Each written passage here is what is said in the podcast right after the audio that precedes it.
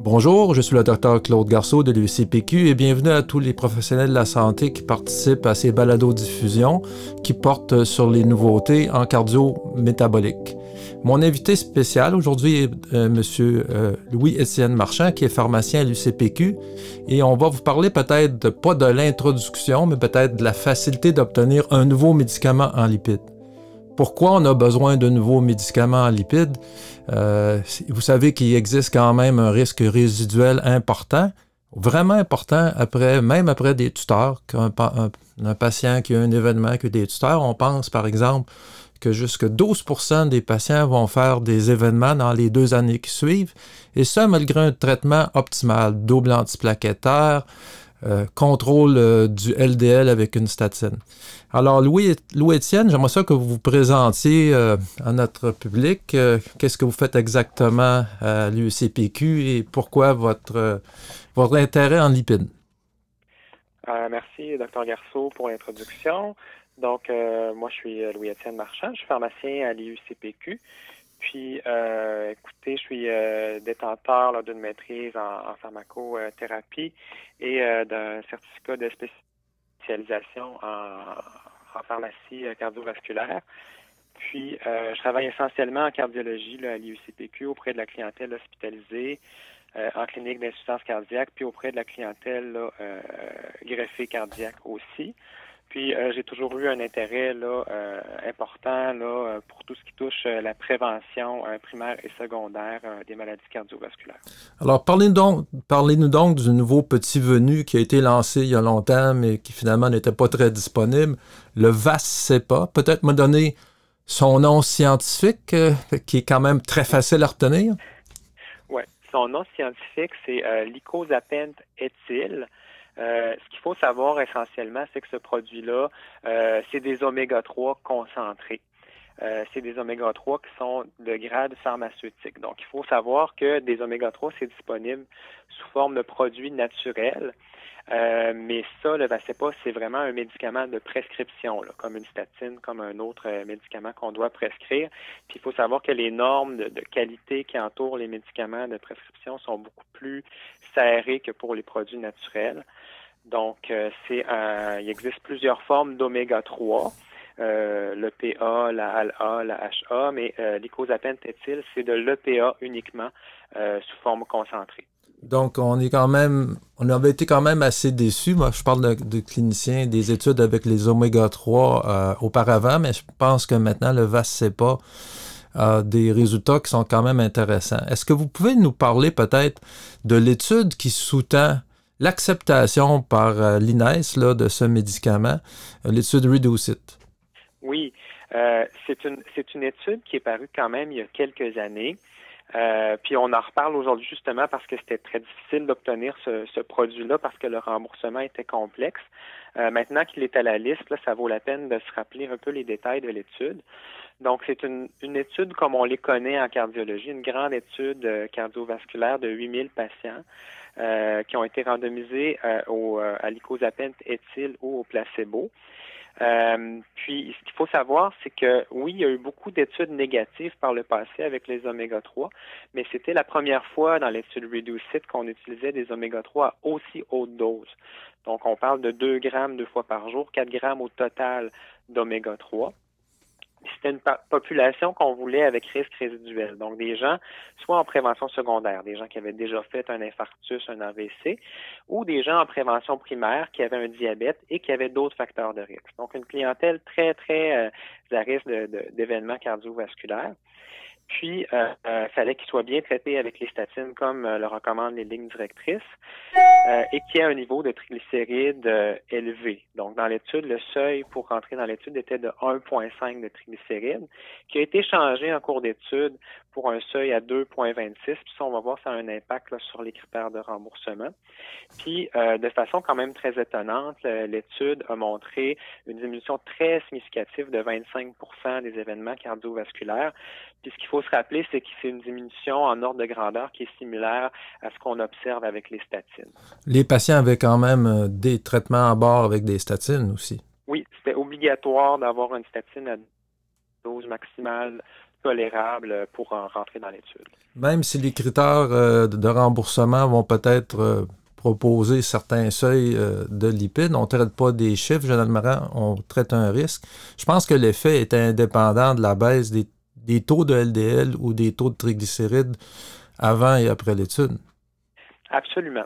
Euh, l'hypothèse initiale de, cette étude-là, c'est que la baisse des triglycérides euh, qu'on connaît, c'est un effet connu avec les oméga 3, euh, c'est ce qui allait un peu driver la diminution des événements. Par contre, on se rend compte dans l'étude Reduced qu'il y a eu, oui, une baisse de triglycérides d'environ 20% dans le groupe traité, mais qu'il n'y avait pas de corrélation entre le, niveau de baisse de triglycérides et la réduction des événements cardiovasculaires. Donc, ça semble être un effet euh, autre des oméga 3 qui est en cause dans l'efficacité et non pas euh, la baisse des triglycérides. Cet effet-là, il y a beaucoup de théories, mais c'est, n'est pas encore quelque chose de très bien élucidé, de très bien connu. Donc, on ne connaît pas trop le mécanisme d'action encore pour l'instant. Comme bien des choses en médecine, ça marche par ça marche et on verra après. Euh, quand on prend un nouveau médicament, même si on pensait connaître les oméga 3 à l'époque, si vous êtes un nouveau médecin, peut-être un peu moins, euh, pouvez-vous me parler des effets secondaires euh, de ce médicament? Parce qu'il y en a quand même un peu. Oui. Je vous dirais, ce qu'on va voir le plus souvent chez les patients à qui on le prescrit, c'est des problèmes digestifs. Un peu de nausée, ballonnement, des fois un peu diarrhée. Euh, essentiellement, c'est ça. Ce qui ressortait dans l'étude, par contre, c'était une très légère augmentation du risque de saignement. Donc, il y en a qui ont émis l'hypothèse que peut-être que ça marche parce qu'il y aurait un, certain effet antiplaquettaire aux oméga 3. Cette augmentation-là du risque de saignement est très, très faible. Donc, c'est pas quelque chose qui, cliniquement, euh, on devrait se, soucier. Puis l'autre chose, c'est que essentiellement chez les patients qui faisaient déjà de la fibrillation oculaire, euh, ces patients-là refaisaient des épisodes un peu plus fréquemment, mais c'est quelque chose de très négligeable aussi comme effet. Là, c'est des très petits chiffres. Euh, puis en pratique, j'ai jamais vu de gens qui se sont mis à faire de la fibrillation oculaire de nouveau parce qu'on avait commencé du pas là, par exemple. Est-ce qu'il y a quand même des contre-indications à le commencer chez quelqu'un qui fait de la FA, qui a des troubles de saignement dans le warning box un peu de la, médication? Ben, c'est sûr que quelqu'un qui serait à très très haut risque de saignement, qui viendrait de faire une hémorragie, j'attendrais avant de le débuter. Mais je vous dirais, c'est même en post-infarctus chez les patients qui ont deux antiplaquettaires à bord parce qu'ils ont des tuteurs, on ne s'empêche pas de le commencer assez rapidement. Parlez-nous Parlez maintenant du dosage, le, bread and butter un peu qu'il faut connaître, le pain et le beurre. Mhm. ben, le dosage, en fait, là, c'est 2 grammes euh, deux fois par jour, puis c'est des capsules de 1 gramme. Donc, euh, il y a des ça fait quatre capsules quand même à prendre euh, pendant la journée. Puis ces capsules-là sont quand même assez grosses, euh, comme la plupart des capsules d'oméga 3. Euh, les patients, il faut le dire aux patients parce qu'il y en a qui peuvent faire le saut, là, parce que ça fait quand même un peu plus de pilules à prendre. par contre, de mon expérience, l'acceptation de ce médicament-là est quand même bonne parce que les gens entendent souvent parler des oméga 3, puis quand on leur dit que c'est des oméga 3, que ça se rapproche d'un produit naturel, euh, les gens en général sont, euh, même si ça fait beaucoup de, pilules, sont, sont, quand même d'accord pour, euh, pour le prendre. C'est de la santé naturelle en pilule, quoi, un peu. Oui, ben on l'utilise souvent, on l'utilise pas comme argument. Je dirais que quand c'est des produits naturels, on décourage souvent les patients d'en prendre. Ouais. Mais là, ça nous sert un petit peu d'argument pour essayer de de favoriser l'observance des patients. Quand même, ces médicaments-là, ça fait un certain temps qu'ils sont disponibles. On ne les prescrivait pas parce qu'on n'avait pas accès au remboursement. Et finalement, l'INES a décidé de mettre un effet positif et la RAMQ accepte maintenant la médication, mais avec des critères de remboursement. J'aimerais peut-être que tu nous parles des critères de remboursement de la RAMQ. Ben, les critères de remboursement vont se, coller euh, à l'étude Reduce It en bonne partie. Euh, ce qu'il faut savoir, c'est que euh, maintenant, c'est un médicament d'exception, le VACEPA. Alors, il faut remplir le formulaire en ligne, puis la RAMQ vous demande des questions. Puis, donc, c'est assez, c'est assez rapide à remplir. Par contre, euh, il faut compter au moins un mois avant que la RAMQ l'accepte. Les délais de traitement des demandes sont quand même assez longs. Puis essentiellement, ce que la RAMQ demande, c'est trois choses. Il rembourse uniquement pour la population en prévention secondaire, donc il faut avoir fait un infarctus, un AVC, etc. Ensuite de ça, il faut avoir une statine euh, à dose maximale tolérable, puis dans la demande RAMQ, ils vont demander le dernier taux de LDL euh, du patient s'assurer que le, LDL est un facteur de risque qui est bien pris en charge. Puis finalement, la valeur de triglycérides qui a été ciblée par la RAMQ euh, est de 2,26. Donc, faites pas de demande si les triglycérides sont en bas de 2,26. C'est sûr que ça va être refusé. Puis, euh, par contre, les patients, ça c'est pour la RAMQ. Les patients qui ont des assurances privées, c'est possible de le prescrire euh, chez la clientèle diabétique en prévention primaire ou euh, quand le seuil de triglycérides est en haut de 1,5 au lieu du 2,26. Euh, les assurances privées en général sont moins sévères que la RAMQ. Donc, je pense que c'est important de retenir les critères. Euh, mon conseil aussi, essayez pas de financer avec la RAMQ pour les critères parce que le pharmacien a accès au laboratoire. Puis souvent, ben, je pense qu'ils vont aller regarder assez systématiquement les valeurs de laboratoire par informatique. C'est facile maintenant. Donc, je pense que c'est un produit que vous allez voir de plus en plus.